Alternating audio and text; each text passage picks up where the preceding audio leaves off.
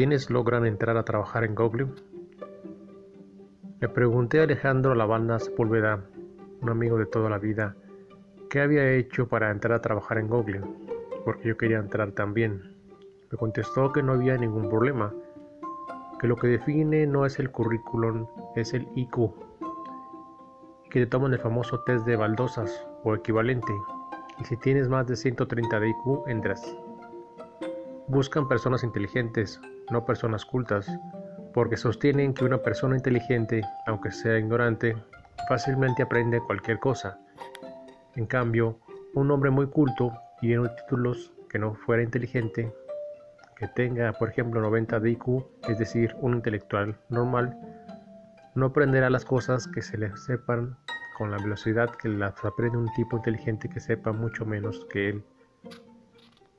Seguimos hablando de cómo era la eventual para entrar, y fue entonces como al pasar me mencionó que había un tamiz previo. Como son muchísimos los jóvenes de todo el mundo que desean entrar a trabajar a Google, y siendo que él, desde baldosas, lleva un mínimo de dos o tres horas tomarlo y corregirlo, hay un tamiz previo donde quedan atrapados ocho de cada diez aspirantes.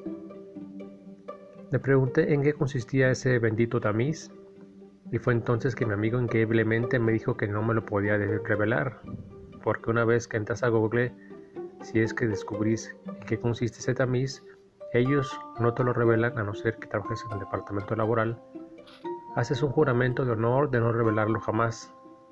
Confieso por este medio que al enterarme que mi amigo era más leal a los hombres de Silicon Valley que conmigo, hirió en lo más mi orgullo fraterno cosa que oculté mirando a un perro que pasaba por ahí.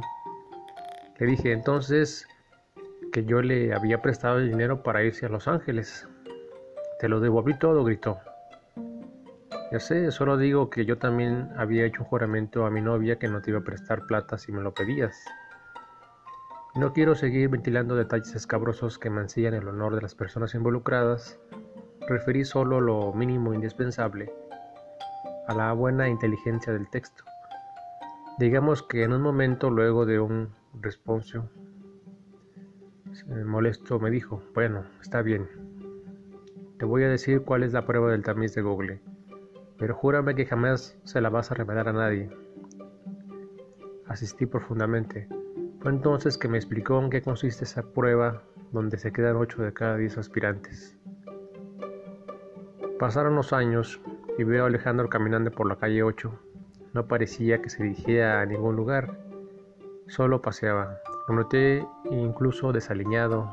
No digo que parecía una piltrafa, pero estableciendo un punto de vez que, como se veía ahora, tal vez en un año ya se va a convertir en verdaderamente una piltrafa. Con infinito tacto me comentó sus eculibraciones. Le pregunté qué hacía en La Plata. Me echaron de Google y dijo hijos de remil puta. Se extendió esta línea argumentando más de lo que hubiera deseado y se cayó de golpe. Aparentemente distraído por su propio reflejo en el vidrio de una vidriera que dio la impresión de que viraba como si no estuviera que el vidrio lo reflejaba a él, no quise indagar más sobre el asunto porque noté que más allá de la, de la descarga de improperios, él no quería explicar los pormenores de su despido, me limité a preguntarle, Ale, ¿y ahora puedo contarles a todos la prueba del tamiz? Contásela a la mayor cantidad de gente posible, yo mismo se la cuento a todo el mundo. Para reducir la cantidad de aspirantes a un 20%, a quien entonces luego le tomaran el test de baldosas, que mide el coeficiente intelectual de OIQ, es una entrevista previa rápida que no dura más de dos o tres minutos. Medio al pasar, y como quien no quiere la cosa, el entrevistador le pregunta al aspirante, ¿qué opinión tiene del Che Guevara? Si la opinión es favorable, se quedan para el tamiz, como una tosta que no pasa por la rejilla. Aquí podemos ver que lo principal para entrar a Google no es tu coeficiente intelectual, sino que tengas una idea favorable del comunismo. Y por eso ahora vemos cómo actúan realmente estas organizaciones.